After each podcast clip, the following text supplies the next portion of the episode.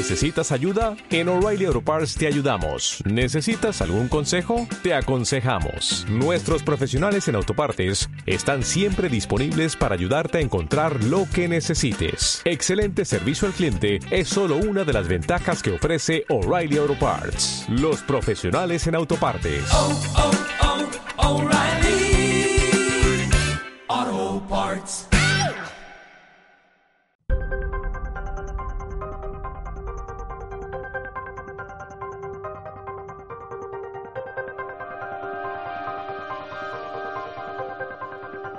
Bienvenidos a Miniature War. Aquí comienza la historia de Warhammer Fantasy con Meiko.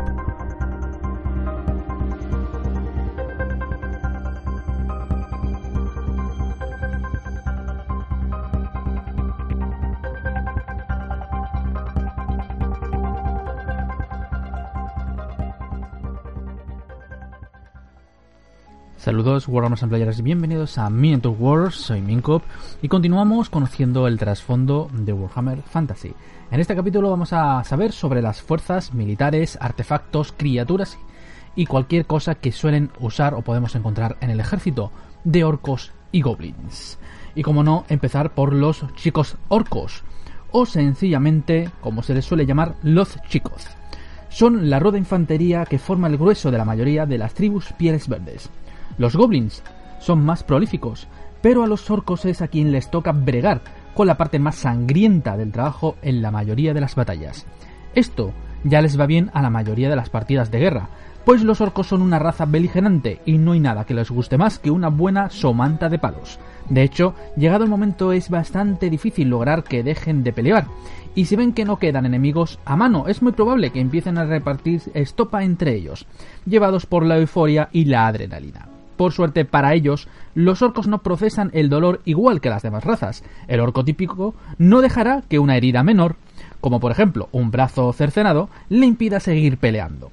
Los orcos son tan duros y resistentes que si alguien puede encontrar y coserles el brazo otra vez, aunque sea de manera tosca, lograrán salvarlo y se curará rápidamente.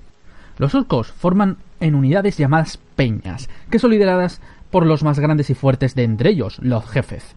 En el campo de batalla, las peñas orcos se distinguen por símbolos y marcas que llevan, principalmente en sus escudos, estandartes y tótems. Entre los orcos es bastante común jalear a la peña propia, ¡Somos la monda! y al mismo tiempo burlarse groseramente de las demás peñas. Los chicos de Gruzdi son unos moñas que semean encima nada más ver al enemigo. Normalmente, esto da lugar a numerosas peleas a puñetazo limpio, que pueden llegar a degenerar en auténticos combates a sangre y fuego, que probablemente es lo que los orcos en cuestión andaban buscando desde el principio. Las peñas de orco utilizan un amplio y variado arsenal, desde largas y gruesas lanzas hasta todo tipo de toscas armas de tajo, e incluso en ocasiones armas saqueadas a algún enemigo. Estas armas a menudo se mencionan de un modo u otro en el propio nombre de la peña, como por ejemplo rebanadores oxidados o picadores de Gutnip. Los orcos llaman rebanadoras a todas sus armas y procuran mantenerlas siempre desgastadas, oxidadas y manchadas de sangre seca. Para un orco, una rebanadora limpia y nueva es señal de que lleva demasiado tiempo sin entrar en acción. Antes de cada batalla, los chicos entonan cánticos y pisotean ruidosamente el suelo, creando un crescendo cada vez más salvaje de violencia contenida. Sus armas y escudos se entrechocan, generando un ruido que llega a hacerse ensordecedor. Incapaces de esperar la llegada del enemigo, algunos orcos se enzarzarán en peleas entre ellos o contra peñas rivales, y los insultos y las rocas de catapultas empiezan a volar en todas direcciones. Cuando el líder piel verde ruge su guaj, los orcos le responden entusiasmados, uniendo sus guturales voces para formar un bestial grito de batalla que hiela la sangre.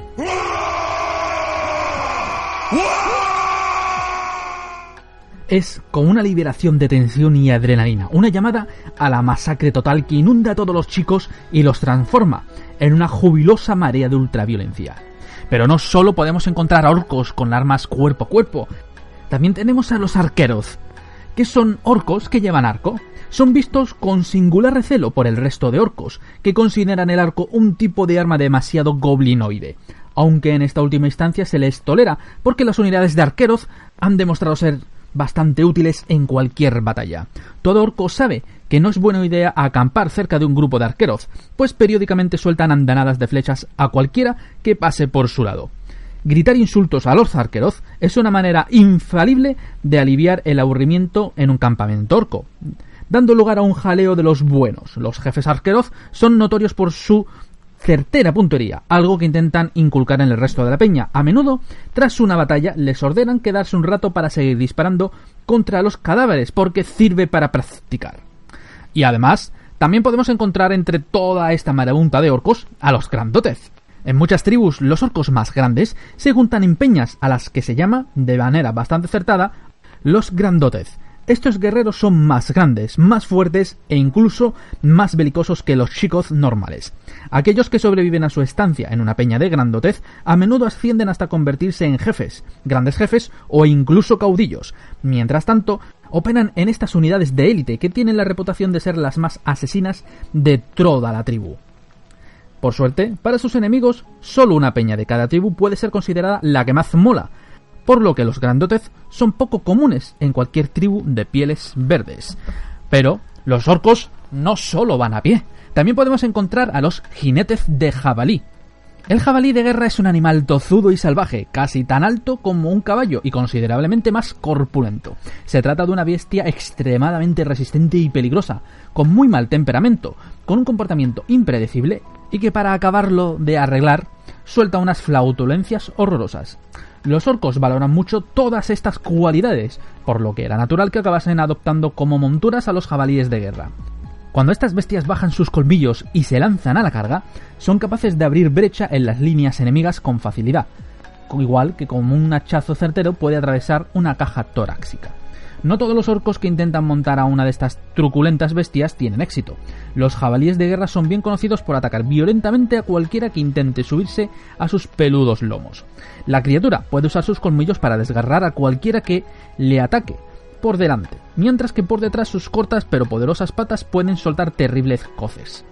Una vez que el jabalí de guerra tiene a su víctima derribada en el suelo, llegó el momento de pisotearla. De hecho, no pocos orcos aspirantes a jinetes de jabalí de guerra han acabado su carrera prematuramente aplastados en el fango. Aunque, ciertamente, impresiona ver un jabalí enfurecido pateando las entrañas de un enemigo derribado. Lo que resulta de verdad escalofriante es contemplar la atronadora carga de la criatura. La primera señal de dicho espectáculo está a punto de producirse es que el jabalí se retira a una buena distancia de su aturdida víctima. Se da media vuelta y empieza a rascar el suelo con sus pezuñas duras como el metal. Cuando finalmente la bestia baja su hocico y se lanza a la carrera, hasta los orcos más ruidosos contienen la respiración y tan solo se atreven a hablar en susurros expectantes. El jabalí necesita correr cierta distancia para poder acelerar, pero finalmente logrará alcanzar una velocidad de crucero absolutamente inesperada para una masa tan rechoncha y paticorta como la suya. Con cada nueva zancada el suelo tiembla, y cuando por fin se produce el impacto contra el enemigo, la carga del jabalí desgarra la carne, quiebra los huesos y manda a la víctima, o al menos aparte de ella, volando a bastantes metros de distancia. El constante peligro que representan sus propias monturas asegura que los orcos más audaces conseguirán convertirse en jinetes de jabalí. En la batalla, las peñas de orcos de jinetes de jabalí cumplen el papel de la caballería pesada, capaz de enjugar hasta el más túpido fuego de proyectiles enemigos y llevar a cabo cargas devastadoras. Los jinetes de jabalí suelen tener el aspecto especialmente duro, que incluye muchas más cicatrices de las que pueda mostrar ninguno de sus congéneres que van a pie. Muchas de estas viejas heridas son productos de una vida entera combatiendo, pero muchas otras han sido provocadas por sus propias monturas. La mayoría de las peñas de jinetes de jabalí tienen nombres cortos, pero coloristas, como los colmilludos, los quiebranapías o los rompelíneas. Muchas decoran sus estandartes y escudos con toscos motivos de jabalí, como largos colmillos, pezuñas ensangrentadas y otros similares. Cuando no se está utilizando en batalla, todo este material de guerra se cuelga bien visible en los destartalados cobertizos, donde los jinetes mantienen encerrados a sus jabalíes. También es una práctica común guardar en estos recintos los trofeos capturados durante las batallas, tales como cabezas decapitadas o estandartes enemigos. Los jinetes de jabalí aprovechan su estatus de tropas de élites para lograr preferencia sobre todas las demás peleas verdes, excepto sobre los líderes y los orcos negros. En algunas tribus es normal que una peña de gente este jabalí se acabe convirtiendo en una peña de grandotez. En estos casos, la combinación de orcos especialmente grandes y fuertes montados sobre los jabalíes de guerra con tendencias asesinas da lugar a cargas aún más salvajes. Pero el uso de los jabalíes de guerra no queda aquí, también son usados para tirar desde destartalados carros. Cuando estos jabalíes logran hacer que se lancen a toda velocidad tirando de estos carros, tienen la fuerza de un ariete, un ariete peludo y apestoso. Si la mera colisión de dicha mole no basta para aplastar al enemigo, siempre están las ruedas con remaches de hierro y toscas cuchillas, las afiladas pezuñas de los jabalíes o los lanzazos de los propios orcos que tripularán el carro. Aunque no sea tan rápido como un carro goblin tirado por lobos, el carro de jabalís orco es mucho más destructivo y puede soportar mucho más castigo que cualquiera de los raquíticos cachivaches goblins.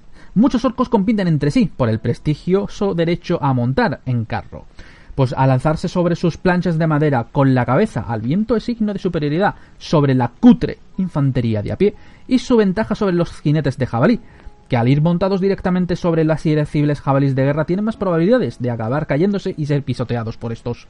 A fin de parecer todavía más ostentosos, muchas tripulaciones de orcos decoran sus carros con grandes estandartes, coloridos banderines y sangrientos trofeos. Entre las tripulaciones es bastante popular la práctica de hacer correr sus carros arriba y abajo por el campamento orco, a una velocidad de vértigo. A los demás orcos suelen encantarles estas demostraciones y a menudo se divierten lanzando rocas o incluso otros pieles verdes más pequeños contra los carros que van pasando delante suyo. Esta constante necesidad de la tripulación de un carro por llamar la atención de los demás orcos suele resultar en un elevado número de accidentes, lo cual es solo otra excusa para que los pieles verdes puedan liarse a mamporros entre ellos. Este es el motivo por el cual los orcos siempre gritan alborotados cuando ven a los carros llegar al campamento. Debido a su potencia en combate, la mayoría de los caudillos desean tener uno o dos carros de jabalí entre sus fuerzas, algunas tribus de orcos salvajes han intentado también construir carros, pero sus intentos no han logrado de momento replicar el sangriento éxito conseguido por los orcos más civilizados. Hay unas pocas tribus que son conocidas por usar carros de una manera aún más evidente y numerosa. Los chocahuezos, por ejemplo, montan a la mayoría de sus chicos en destartalados carros que levantan una enorme nube de polvo al cruzar el tropel, las tierras yermas. Haciendo honor a su nombre, los chocahuezos atan a los carros rístaras de huesos de sus víctimas, colocadas de modo que se entrechoquen mientras sus ejércitos avanzan, produciendo un sonido de lo más inquietante. Y ante habíamos mencionado otro tipo de orco, los orcos negros. Son los más grandes, fuertes y despiadados de toda la raza de orcos.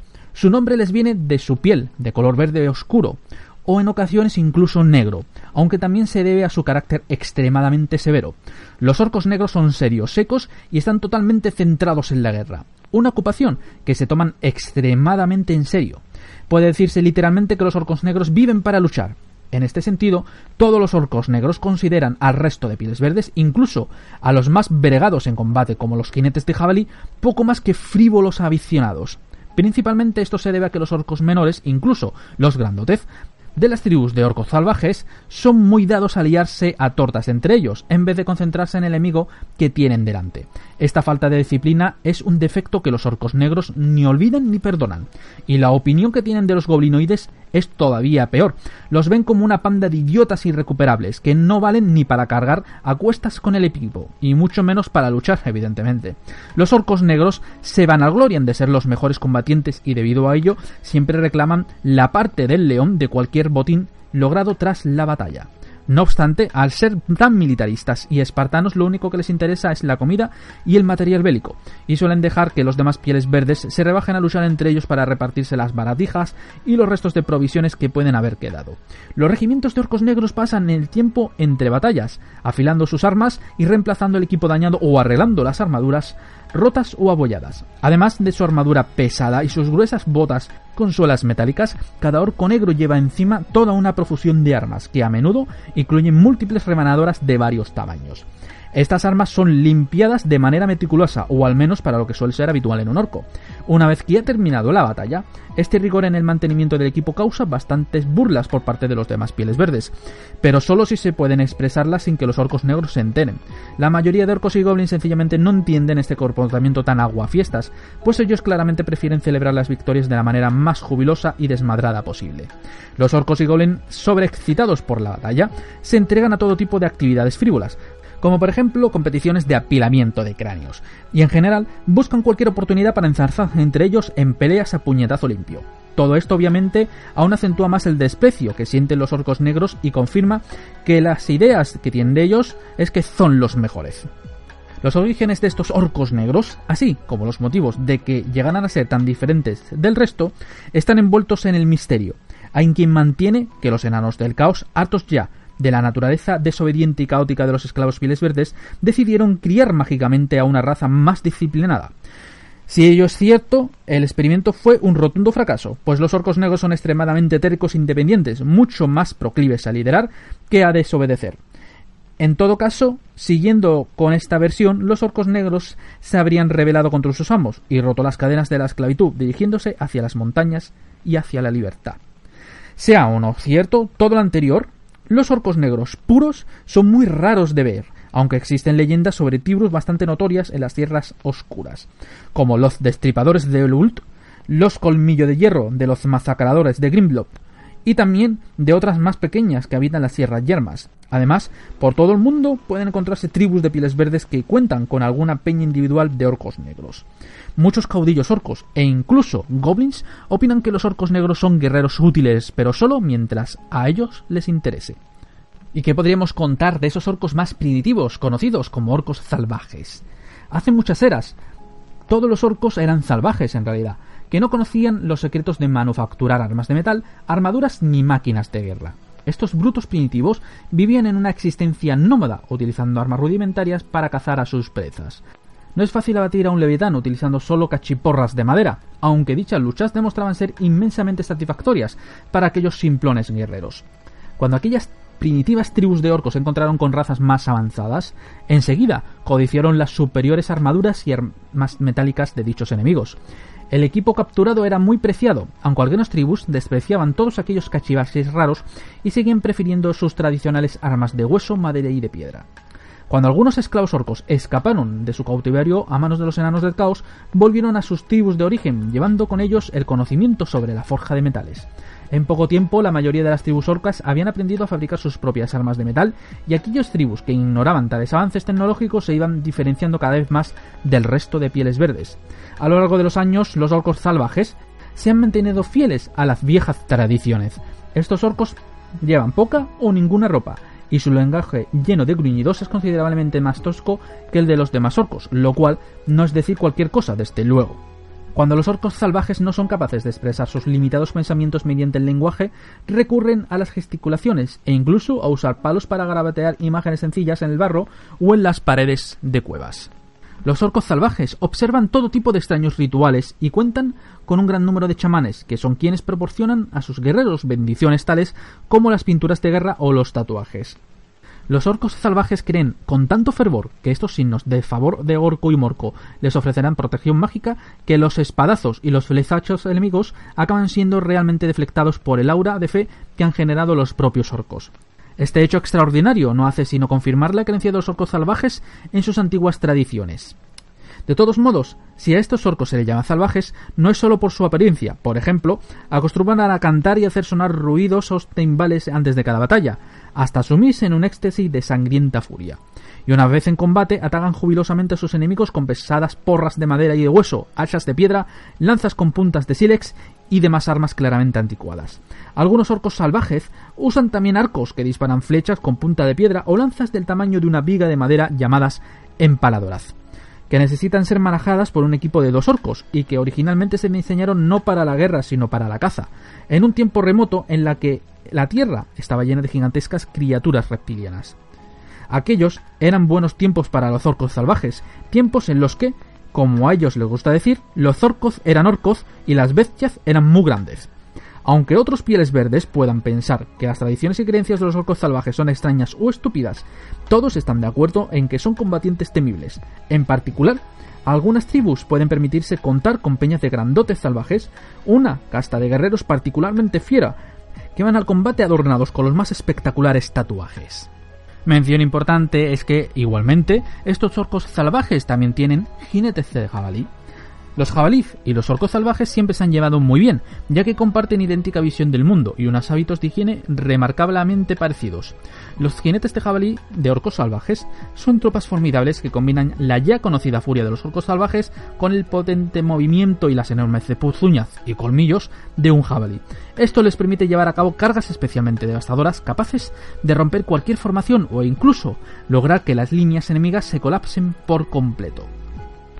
¿Y qué podemos decir sobre el otro lado de este maravilloso ejército, los goblins? Pues que los goblins varían mucho en tanto en tamaño como en hábitos, pero todos ellos pueden considerarse malvados y retorcidos. Físicamente son esqueléticos, desgarbados y con dedos garrudos, lo que les hace perfectos para el hurto y la infiltración. Con sus nerviosos ojos y su comportamiento en general de perro apaleado, la mayoría de los goblins parecen llevar la frase escrita de culpable incluso cuando resulta que son inocentes. Esto es así porque en realidad se pasan la mayor parte del día cometiendo actos malignos y el resto del tiempo se lo pasan negando haber sido ellos o intentando escaquearse de las consecuencias. Debido a esto, la vida de un goblin está plagada de peligros. Su naturaleza avariciosa y su ambición por el hurto significan que en las peñas de goblin las peleas internas son constantes. Para un goblin, dar la espalda a sus camaradas puede ser fatal, pues las puñaladas a traición están a la orden del día, y si con esto no es suficiente, a los orcos les gusta patear frecuentemente a los goblins solo para demostrar quién es más grande y fuerte en este sitio. Además, los orcos hambrientos son una amenaza aún peor, pues no le hacen asco a zamparse a un goblin cuando tienen antojo entre comidas. De todos modos, los goblins son ridículamente prolíficos y por tanto aceptan como algo natural la pérdida de vidas a manos de orcos, siempre y cuando el que la palme no sea uno mismo, sino otro camarada, por supuesto. Los goblins se reúnen en grandes masas bajo la tiranía de un líder orco, o en las tribus independientes muy variadas, tanto si se encuentran sometidos a un orco dominante, como si son miembros de una tribu independiente, como soldados los goblins son bastante mediocres, si bien son perfectamente capaces de derrotar a un enemigo gracias a su aplastante superioridad numérica, especialmente si le atacan por el flanco o aún mejor por la retaguardia. Entre sus tácticas más populares están lanzarse sobre enemigos indefensos y disparar flechas desde una distancia segura. Los goblins son los más inteligentes de entre todos los pieles verdes y también son sus principales constructores, creando desde sus toscas máquinas de guerra hasta sus desvencijadas torres de guardia que protegen sus campamentos. En estos casos, los goblins aportan más conocimiento y la maña que la fuerza bruta. A lo largo de los años, los goblins han aprendido a fabricar alas para planear, usando pieles de animales, ruedas de carro y otros cachivaches igualmente fundamentales para los pieles verdes. Pero aparte de ser buenos constructores, maquinadores y traicioneros, los goblins son conocidos también por montar en lobos gigantes. Un lobo gigante es una criatura más alta que un pony, de mandíbulas babeantes y un apetito voraz. Hace mucho tiempo las jaurías de lobos gigantes depredadoras eran tan numerosas y formidables que durante milenios lograron incluso mantener a raya la expansión de las civilizaciones humanas. A día de hoy, las jaurías salvajes de lobos gigantes siguen siendo una amenaza, aunque la destrucción nocturna de aldeas enteras ya solo sea común en las zonas más remotas, despobladas y aisladas como Kislev o las tierras yermas. Los lobos gigantes no solo son fieras voraces, sino también hábiles cazadoras que muestran una considerable astucia animal. Tienen un especial talento para rodear a sus presas y atacarlas desde ángulos inesperados o para lanzarse sin dudarlo a por los puntos más débiles de una posición defensiva. Desde el primer día en que se encontraron goblins y lobos gigantes, estas dos razas supieron ver en la una y la otra un buen aliado, aunque fuese un aliado circunstancial, tan solo dispuesto a mantener su lealtad en situaciones favorables. Los Goblin pronto empezaron a montar sobre los lobos gigantes del mismo modo que otras razas montan a caballo. Los jinetes de lobo son peligrosamente rápidos, capaces de superar en velocidad a todas las demás bestias, salvo quizás a los corceles élficos. Algunas peñas de jinete de lobo usan arcos para inundar a sus oponentes bajo una lluvia de flechas. Son capaces de ponerse a distancia de tiro y descargar sus arcos sobre el enemigo y a continuación retirarse antes de que dicho enemigo pueda responder. Por lo general, los jinetes de lobo se dedican a hostigar los flancos del ejército rival, aunque también son aptos para cargar contra unidades pequeñas y vulnerables como las máquinas de guerra o los exploradores. Y no mucho tiempo después de que los goblins utilizaran por primera vez a los lobos gigantes como monturas, sus ejércitos empezaron también a desplegar sobre el campo de batalla carros tirados por estos mismos lobos. Construidos toscamente a partir de maderos y diversos materiales rapiñados, unidos entre sí mediante unas gruesas cuerdas, estos vehículos son tenidos en muy alta estima por todos los pieles verdes, pues lanzarse a la batalla montando en uno de dichos carros es sinónimo de ser alguien importante.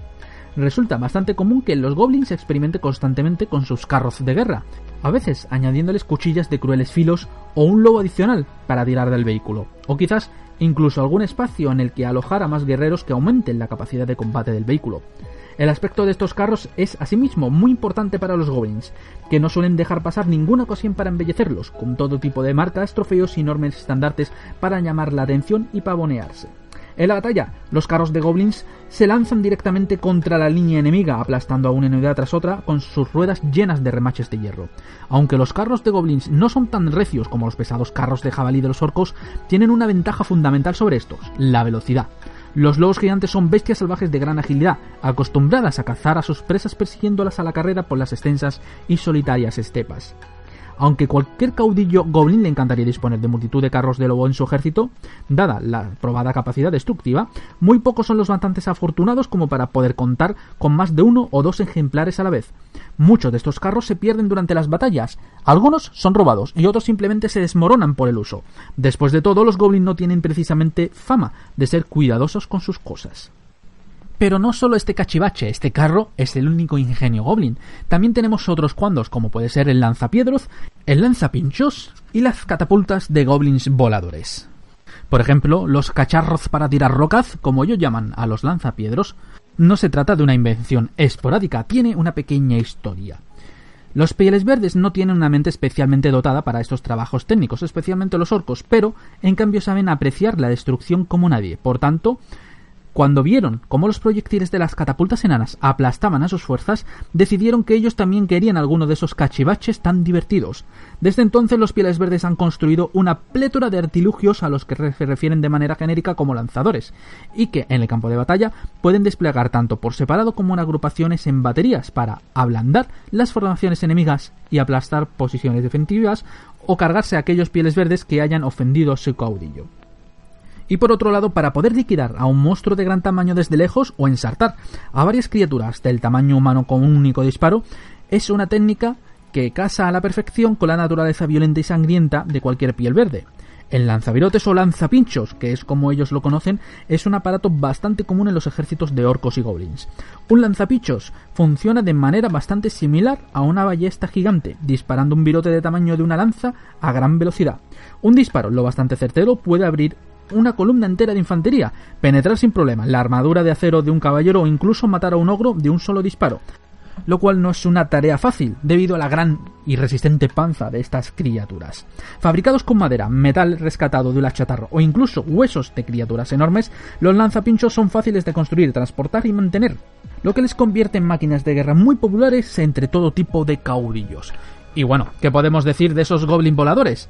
Que son lanzados desde unas catapultas, pues que desarrolladas en principio por las tribus de goblin nómadas para llevar a cabo labores de exploración, la catapulta de goblins voladores se ha acabado convirtiendo en una temible máquina de guerra. Este artilugio, una catapulta de pequeño tamaño, pero con un sistema de lanzamiento muy potente basado en una tira elástica, se utiliza para lanzar a gran altura y distancia a goblins equipados con unas estrambóticas alas hechas de cuero y madera. Estos valorosos pilotos suelen ser conocidos como goblins voladores o chalados alados. A la altura que pueden alcanzar los goblins voladores dependerá bastante de la calidad con la que se haya fabricado sus alas, que se operan sencillamente haciendo aletear los brazos, pero aún así dependerá más de la torsión que los operarios de la catapulta sean capaces de generar con la tira elástica. Se sabe de dotaciones que han llegado a forzar tanto el sistema que el lanzamiento que ha acabado por hacer saltar por los aires la máquina entera, pero por lo general se limitan a estirar la tira elástica hasta el límite de sus fuerzas y entonces suena un sonoro toing. El Goblin colador, lanzado por los aires como una bala, suele alcanzar el nivel de las nubes antes de empezar a descender planeando, utilizando sus alas para girar y moverse en largas espirales en dirección hacia el blanco elegido. Y gracias a la tendencia de los goblins voladores a salir rebotados tras el impacto, el índice de bajas entre los chalazalados es mucho menor de lo que podría esperarse. No obstante, tampoco hay que llevarse a engaño. Los manchurrones que es como se llama a los goblins voladores, que no han podido corregir su descenso y han acabado manchando el suelo verde con un sonoro chof, siguen siendo bastante comunes. Es una triste manera de morir, pero desde luego es infinitamente mejor que ser devorado por un troll hambriento, por lo cual nunca faltan voluntarios ansiosos de ingresar en una escuadrilla de goblins voladores y experimentar la gloria y la descarga de adrenalina del combate aéreo. Y aunque siguen siendo goblins, creo que ya se les puede catalogar de algo muy diferente por el tiempo que ha pasado y por cómo han cambiado. Y hablo de los goblins nocturnos. Mucho tiempo atrás, numerosos goblins se establecieron en las cuevas bajo las montañas del fin del mundo. A lo largo de los siglos, aquellos que lograron sobrevivir a ese hostil entorno se fueron diferenciando de los demás goblinoides hasta llegar a ser conocidos por ese nombre tan característico, goblins nocturnos. Los goblins nocturnos están muy bien adaptados a su existencia subterránea. Aunque varíen de tamaño de un individuo a otro, la mayoría están en la gama más baja de los goblins, lo cual les viene perfecto para moverse rápidamente por los estrechos corredores de sus guaridas subterráneas. Los goblins nocturnos se diferencian a simple vista de los demás pieles verdes por sus largas y encapuchadas túnicas negras que utilizan en parte para camuflarse en sus oscuros túneles, pero principalmente para protegerse de la odiada luz del sol cuando se aventuran en la superficie. Si pueden elegir, los goblins nocturnos solo abandonan sus guaridas bajo tierra una vez que el sol se ha ocultado o ha quedado tapado, ya sea debido a un cielo nubloso o mediante algún hechizo. Cuando emergen, lo hacen para lanzar mortíferas incursiones, emboscar a los viajeros en los pasos de montaña y cometer otras muchas actividades malignas. En especial, son enemigos de los enanos, pues ambas razas tienen una larga historia común de agrias batallas tanto en los picos montañosos como en las profundidades. Los goblins nocturnos son especialmente cobardes, incluso para los estandares goblins. La mayoría de sus peñas necesitan pocos motivos para salir corriendo alejándose del peligro. No obstante, algunos goblins nocturnos muestran un comportamiento totalmente opuesto y han logrado superar su amilanamiento mediante la locura más extrema. Estos suelen ser los goblins fanáticos. Un fanático goblin nocturno que lleva una bola de hierro tan pesada que le resultaría imposible levantarla del suelo, pero que a pesar de eso le hace girar en torno suyo agarrándola por el extremo de una resistente cadena. De hecho, no solo la bola es lo que gira, sino que el goblin también gira con ella, machacando todo lo que pilla en su mortífero camino. Lo que dota al goblin de la fuerza suficiente como para mover la bola es el consumo previo de un brebaje extremadamente potente, debido a partir de las raras y letales setas sombrerero loco. Una vez el goblin nocturno ha consumido una dosis y sus ojos se hinchan hasta darle un aspecto enloquecido, todo su cuerpo empieza a girar violentamente. Esta obsesión por rotar innecesariamente es reprimida por los colegas del fanático, que lo mantienen sujeto hasta que una unidad enemiga se les acerca lo suficiente. En ese momento le ponen a las manos el extremo de una cadena y lo empujan en la dirección correcta. Libre al fin, el perturbado goblin nocturno empieza a girar a toda velocidad, tras el empujón inicial, no obstante, el fanático perderá cualquier control sobre su dirección y empezará a moverse de forma errática, arrasando todo lo que pille, incluso a tropas amigas. Pocas cosas son capaces de sobrevivir a los estragos que puede causar un fanático en plena acción. Al final, no obstante, el pobre goblin nocturno acabará tropezando y cayendo, enredándose con su propia cadena o simplemente renumbándose y muriendo entre violentas convulsiones. Durante todo su periplo, los fanáticos suelen mostrar una expresión enloquecida eufórica y sonrisa de oreja a oreja, con la boca abierta y un palmo de lengua fuera. Y aunque no se les suele mencionar, pero por ahí andan, escurriéndose entre los pies de los otros pies verdes y escondidos en algún lugar oscuro, podemos encontrarnos a los Snotlings. Los Snotlings son los más pequeños de toda la raza de los pieles verdes. El cerebro de un Snotling es el tamaño de un guisante y su comportamiento general se parece mucho al de un cachorro en un estado de euforia incontrolable. Los Snotlings infestan todos los asentamientos de orcos y goblins, rebuscando entre pilas de basura y robando cualquier cosa sobre la que puedan poner sus mugrientas y diminutas manos. Por este procedimiento a menudo consiguen hacerse con restos de equipo, chatarra o huesos que nadie quiere y corren a la mar de contentos a guardar dichos tesoros en algún escondrijo secreto. Los orcos ven a estos primos pequeños como un cierto afecto, a menudo tratándolos como mascotas caprichosas y traviesas. Algunos orcos incluso capturan unos pocos snotlings y los entrenan para llevar trabucos divertidos o tareas sencillas. Los snotlings más brillantes pueden aprender a realizar labores marginales, como cargar cosas de poco peso arriba y abajo o rascar la espalda de un orco. Los goblins, por el contrario, desprecian a los snotlings, entre otras cosas porque son igual de aficionados que ellos a robar cosas, y creen que los snotlings les estorban a la hora de llevar a cabo sus actividades. Los Snotlings viven fascinados por las actividades que llevan a cabo sus primos mayores y tienen una gran capacidad para la mímica. Aunque dichas actividades suelen resultar del todo inexplicables para sus limitadas mentes, los Snotlings se dedican alegremente a imitarlas. Así es como ver a un caudillo orco o un goblin recorrer el campamento seguido de cerca, aunque no tan cerca como para recibir una patada, por un Snotling que imita sus andares y hasta su último gesto de manera absolutamente exagerada. Este comportamiento payaso tiene la capacidad de enfurecer a cualquier piel verde, excepto a los demás Snotlings, claro, pero especialmente a los orcos negros, que son famosos por su completa falta de sentido del humor. Cuando orcos y goblins marchan a la batalla, a menudo lo hacen acompañados de una horda de Snotlings armados, aunque este hecho de armados sea mucho decir, pues el espectro de esos pequeñajos que consideran un arma es bastante amplio, e incluso se les puede ver en unos artefactos extrambóticos, las llamadas vagonetas de ataque en Snotlings. Básicamente, una plataforma de combate sobre ruedas hecha de madera. Al igual que un carro, la vagoneta de ataque se lanza hacia el enemigo con intención de arrollarlo. No obstante, a diferencia de un carro, la vagoneta de ataque no necesita ir tirada por animales o bestias de ningún tipo, sino que funciona bajo su propia fuente de energía, los propios Snotlings que la montan, los cuales operan frenéticamente todo tipo de toscas palancas y manivelas con las que mueven las cintas que hacen girar las ruedas del vehículo. La vagoneta de ataque, normalmente dotada de cuchillas en sus laterales o incluso una rueda apisonadora en su plaza frontal, aplastará fácilmente cualquier enemigo o miembro de su dotación que caiga ante él. Este temible cacharro está completamente construido y operado por los Snotlings, lo cual no deja de ser sorprendente teniendo en cuenta que esos canijos apenas saben cómo usar la herramienta y son extremadamente tontos y extremadamente vagos. A menudo, incluso el simple acto de hurgarse las narices les resulta una labor complicada. El hecho de que los Snotlings se vean súbitamente poseídos por el suficiente talento y fuerza de voluntad como para construir una máquina de matar tan formidable como la vagoneta de ataque debería ser considerado uno de los grandes misterios de la naturaleza de los pieles verdes. Y bien es sabido que en los ejércitos de orcos y goblins a veces, o casi siempre, suelen vislumbrarse extrañas criaturas, como por ejemplo las terroríficas arañas Arachnarok. De las muchas arañas que infestan los bosques salvajes, la colosal araña Arachnarok es la de mayor tamaño. Se trata de un depredador prácticamente imparable, y más grande que una casa de cualquier ciudad del imperio.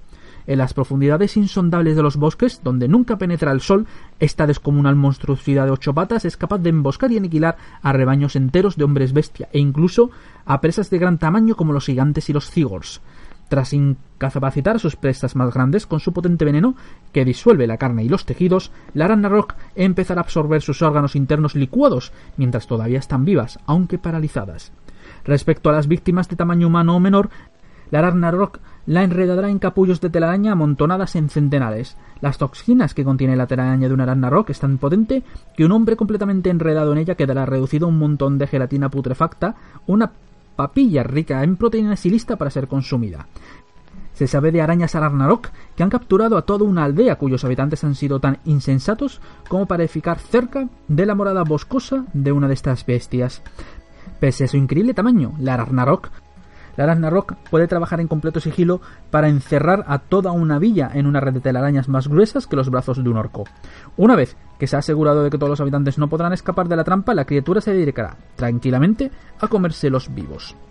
Desde que los goblins entraron por primera vez en los bosques primigenios, se vieron convertidos en presas para las arañas que habitaban aquellos confines arbóreos.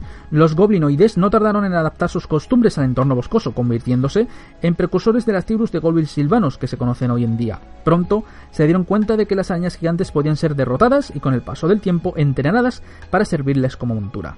Hasta las arañas gigantes de mayor tamaño podían ser puestas en fuga, y si se lograba capturar a sus crías, se las podía alimentar y domesticar para convertirlas en poderosas monturas para los líderes goblins. Sin embargo, las únicas arañas contra lo que los goblins no podían ser capaces de enfrentarse eran las Rock. Por suerte, las Rock eran muy poco comunes, pero aún así, las escabechinas que causaban en los campamentos goblins resultaban bastante frecuentes, hasta el punto de obligarles a abandonar por completo la zona en cuestión, si es que toda la tribu no acababa masacrada. Los goblins le dieron vueltas al asunto y razonaron que, si bien no iban a poder derrotar a aquellos enormes arañotes, quizás al menos sí que podían aplacar su furia. Así, junto a los tradicionales ídolos de Gorko y Morco fueron apareciendo tótems de ocho patas, engalanados como cráneos llenos de telarañas. Los chamanes de los goblins silvanos, con sus lenguas hinchadas y teñidas de púrpura debido a algún alucinógeno venenoso de las diminutas arañas calavera púrpura, empezaron a contar historias sobre el del mogollón de ojos aquel que certiborra desde el más allá, y a mostrar su adoración por el dios araña. Obviamente, las tribus de goblins silvanos siguieron sin pestañear las enseñanzas de sus chamanes, y de este modo nació el culto de la araña. Aunque Gorko y Morco no fueron ni mucho menos dejados de lados, pronto fue el culto de la araña el que se impuso en aquellos oscuros e interminables bosques. Los chamanes de los goblins silvanos empezaron a crear espantosos y sangrientos rituales a mayor gloria del dios araña, mientras las tribus les ofrecían todo tipo de elaborados sacrificios. ¿Quién sabe qué pensamientos tienen lugar tras los múltiples ojos de una araña rock? Si es que tal criatura piensa. Pero el caso es que aquellas moles de ocho patas dejaron de atacar los campamentos de goblins silvanos que se habían rodeado de tótenes del dios araña. De hecho, algunas rock empezaron a arrastrarse hasta los claros del límite de dichos campamentos, para contemplar cómo los goblinoides llevaban a cabo sus danzas de la araña a la luz de las fogatas y cómo les ofrecían presentes en forma de sangre fresca. Algunos chamanes envalentonados atrevieron a acercarse a sus ídolos vivientes. Al principio muchos trataron de comunicarse con las Rock, pero solo pudieron ser devorados de inmediato. Finalmente los chamanes descubrieron las propiedades místicas de las pequeñas arañas calavera púrpura. Un chamán que masticara lo suficiente cantidad de estas bulbosas y sabrosas criaturas y que no muriese de inmediato por la sobredosis de veneno lograría entrar en un estado de shock que le permitiría abrir su mente a las infestas vistas y campos del más allá, el otro lado, y haría que su cuerpo se debatiera en una sentencia de rítmicas convulsiones. Esta especie de estrafalaria danza psicopática tenía el efecto de llevar a lo profundo trance a cualquier aranarro que estuviese mirando, haciendo que se alanceara atrás y adelante en sus encorvadas patas. La enclenque imagen del chamán goblin reflejándose multiplicada en los negros orbes de sus muchos ojos y bajo aquella suerte de hipnosis, los chamanes descubrieron que podían comunicarse de manera básica con una Ragnarok. Desde entonces, los feroces ataques de las Rock se terminaron por completo y los goblins inglanos aprendieron que podrían atraerlas donde quisieran con las suficientes ofrendas de sangre fresca. En vez de huir de aquellas enormes bestias, los goblins silvanos empezaron a buscarlas activamente, acampando cerca de sus guaridas. De este modo podían ofrecerles sacrificios y utilizar a sus chamanes para hacerlas salir en caso de que algún enemigo peligroso se acercara demasiado al campamento de los goblins silvanos. A lo largo de siglos, muchas Ragnarok se han mostrado más que satisfechas con la nueva vida de lujo y adoración que les proporcionaban los goblins silvanos y han mantenido sus masivos cuerpos casi completamente inactivos en sus enormes nidos subterráneos, semienterrados bajo las montañas de restos de sus víctimas y de sus propios excrementos. Para los goblins silvanos, estos repugnantes pozos son los lugares más sagrados del culto de la araña. Cuando necesitan de los servicios de una de estas antiguas monstruosidades, su chamán se coloca frente a la guarida e invoca a la bestia mediante un ritual lleno de gemidos y convulsiones. Lo primero que emerge son las patas frontales de la Ragnarok, las cuales hará fuerza para impulsar el resto de su pesada masa fuera de la fétida guarida. Tras ser equipada con plataformas de disparo, altares dedicados al dios araña e incluso toscas catapultas, la reina de los arácnidos arrastrará hacia la batalla para aterrorizar una vez más a los habitantes de la superficie. Pero no solo podemos encontrar grandes arácnidos entre las filas de los orcos, también podemos encontrar a los temibles trolls y a los erráticos gigantes. Los trolls son criaturas muy grandes, cuyas apariencias encorvadas y enfermizas parece disentir la potencia natural que poseen. Son capaces de adaptarse físicamente a cualquier entorno y depende de dónde vivan, su piel se tornará verrugosa, escamosa, viscosa o dura como una roca. Pese a sus muchas diferencias físicas, los trolls tienen un aspecto horrible, un cerebro algo lento y un hambre eterna. La combinación entre ser cortos de luces y tener un apetito indiscriminado significa que los trolls se comen todo lo que pillan. Obviamente prefieren la carne, pero no le hacen ningún asco a zamparse los huesos, maderas, roca o incluso fragmentos de metal. El estómago de un troll contiene unos jugos gástricos increíblemente potentes. Esta fortísima sustancia bibilosa está buscada por los alquimistas y los creadores de pociones y los hechiceros malignos. Pese a sus piernas desgarbadas, los trolls son extraordinariamente fuertes. Quizás su característica más conocida es que son capaces de regenerar por completo cualquier parte de su cuerpo, casi inmediatamente después de que haya sido dañada. Si a un troll se le cercena una mano, le crecerá otra nueva a partir del muñón. Si un troll es decapitado, una nueva cabeza le surgirá entre los hombros. Para lograr que un troll deje de regenerarse tan rápido es necesario causarle una cantidad masiva de daño, e incluso en este caso la criatura volverá a estar como nueva al día siguiente. La única fuente de daño que el metabolismo de los trolls no resiste es el fuego. Por tanto, quemar por completo a un troll es la única manera de asegurarse de que permanecerá muerto.